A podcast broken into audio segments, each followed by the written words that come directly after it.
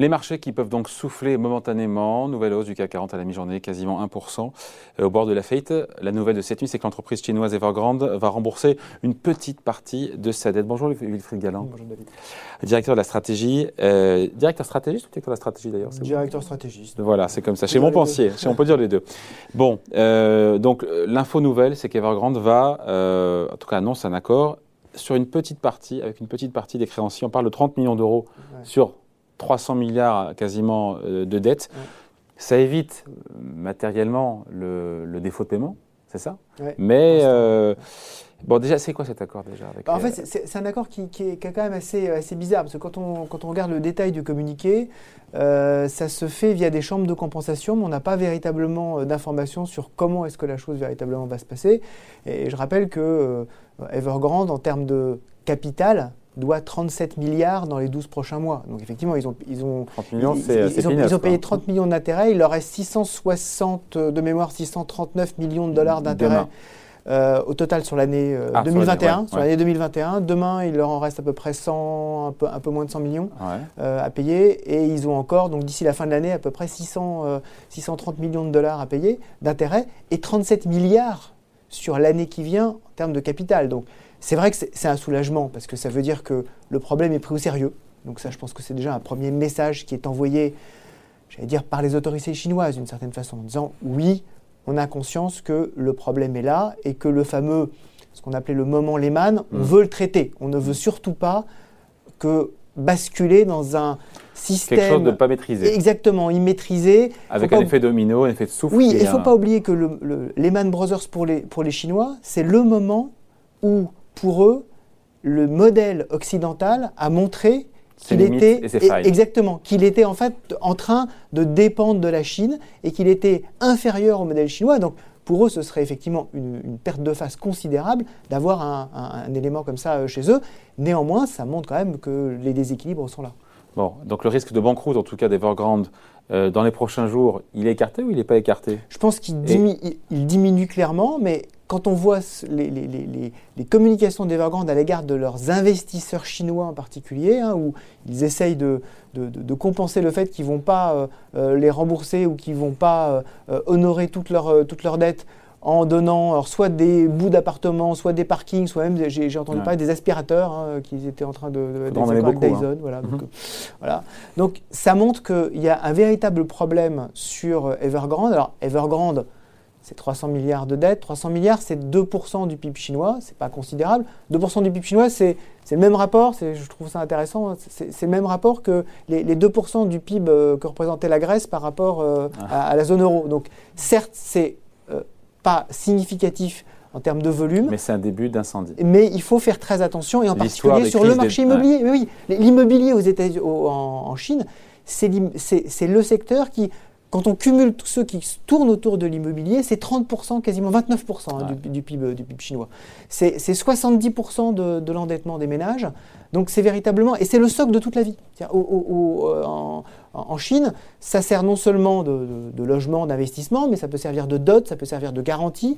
Euh, les ventes de terrain à des promoteurs par les, par les gouvernements locaux, c'est 30% de leurs revenus. 30% des revenus des gouvernements locaux, c'est les ventes de terrain. Donc c'est très important, et c'est pour ça, je pense que la Chine va traiter ça avec euh, beaucoup d'attention. Mais c'est compliqué parce que c'est un signe de déséquilibre. Après, c'est vrai qu'on attend toujours la réaction du, bah, du gouvernement chinois, qui pour l'instant est assez, est assez mutique, et en même temps, on comprend il a conscience, évidemment, on imagine, des enchaînements de l'effet domino, mais il ne faut pas donner le sentiment que tout le monde sera sauvé quand il s'agit du secteur privé. C'est ça. Pour, eux, toute la clé, c'est à la fois de faire en sorte de, d'éteindre l'incendie, comme on, se l'est dit. Il faut éteindre l'incendie. Il faut montrer qu'il n'y a pas d'aléa moral. Euh, hmm. Donc il n'y a pas le, fait que de toute façon, quels que soient les excès du secteur privé, le public, l'État viendra, viendra au secours. Et l'idéal pour euh, les autorités serait de disparaître derrière euh, des mesures administratives, derrière euh, d'autres acteurs du secteur immobilier qui prendraient progressivement des parts de créances, et en fait d'organiser le tout derrière le rideau sans nécessairement apparaître comme étant le grand ordonnateur, pour surtout pas justement reproduire ce qu'on a vécu en 2007-2008 et l'image qui a été donnée au grand public de vous sauver les banques, alors que vous ne vous intéressez pas nécessairement euh, au, sort du, au sort du peuple. Donc, surtout faire en sorte, je pense, pour les autorités chinoises, de montrer qu'ils sont derrière, mais de ne pas apparaître mm. en frontal, sauver la face d'une certaine façon. Après, ce parallélisme, ce parallèle avec Lehman, il est fondé quand on voit, il y a quand même beaucoup de similitudes on, a le sentiment que tout ça sera géré de manière ordonnée par Pékin, une fine qui sortira de son mutisme. Mais quand même, il y a comme le, parallèle et fait sens. Bah, en fait, le, parallèle fait sens déjà parce que euh, au cœur de la crise, ou le début de la crise euh, de Lehman Brothers, c'est l'immobilier. C'est effectivement les, titres liés à l'immobilier. La limite, immobilier plus dette. Immobilier plus dette. la, la limite, c'est effectivement l'interconnexion qui aujourd'hui est beaucoup plus faible entre le marché domestique chinois et l'ensemble du système financier international. Bah, oui, euh, j'entends, mais quand on voit les secousses qu'on a eu lundi sur les bourses. Euh, il, est, plus faible, mais en fait, ça, se serait produit il y a 5 ans, les secousses auraient été encore bien inférieures. Hmm. Là, aujourd'hui, on a, on, a, on, a, on a cette phase d'ouverture, et d'ailleurs, ça va faire partie des dilemmes des autorités chinoises. C'est-à-dire il faut montrer quand même aux investisseurs internationaux que la Chine est digne de confiance, hmm. que l'ouverture n'est pas juste l'ouverture quand tout va bien, mais quand les choses vont mal, euh, ils organisent également les choses. Donc ça, ça va quand même devoir être, être, être piloté.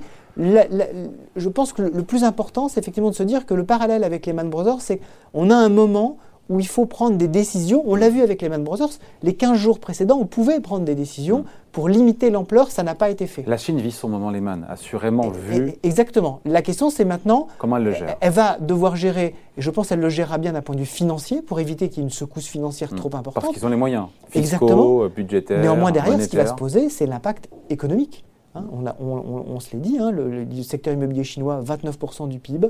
Donc euh, ralentissement économique. Donc ralentissement économique. Et donc, en fait, Diminution probablement du crédit chinois, non pas parce que crise de liquidité, on voit que la Banque d'ailleurs centrale chinoise injecte énormément de liquidité en ce moment, hein, depuis 3-4 jours, euh, on est sur des montants euh, qu'on n'a jamais connus depuis plusieurs mois d'injection de, liquidité de la Banque centrale chinoise. Encore ce matin, elle, a, injecté beaucoup. Mais là, il va falloir faire en sorte que l'ensemble des acteurs économiques ne perdent pas confiance et que l'effet richesse qu'on voit déjà un peu en Chine avec euh, la baisse des marchés financiers. Ne se retourne pas trop. ne, ne, secoue pas trop. On sait que la Chine, c'est quand même euh, plus du quart de la croissance mondiale, un bon an, mal an, donc euh, il va falloir faire attention à ça. Wilfried Galland, donc je résume, plus que la chute d'Evergrande qui pour vous sera pilotée, encadrée par Pékin, ce sont les effets secondaires sur l'économie. Exactement. Parce que le poids de l'immobilier, c'est 30% du PIB qui vous inquiète plus. Tout à fait. Surtout dans un contexte où la Chine déjà ralentit, et peut-être que c'était déjà une partie du secteur immobilier qui ralentissait. Bon, voilà, merci beaucoup. Explication signé Wilfried Galland, directeur stratégiste chez Montpensier. Merci. Merci.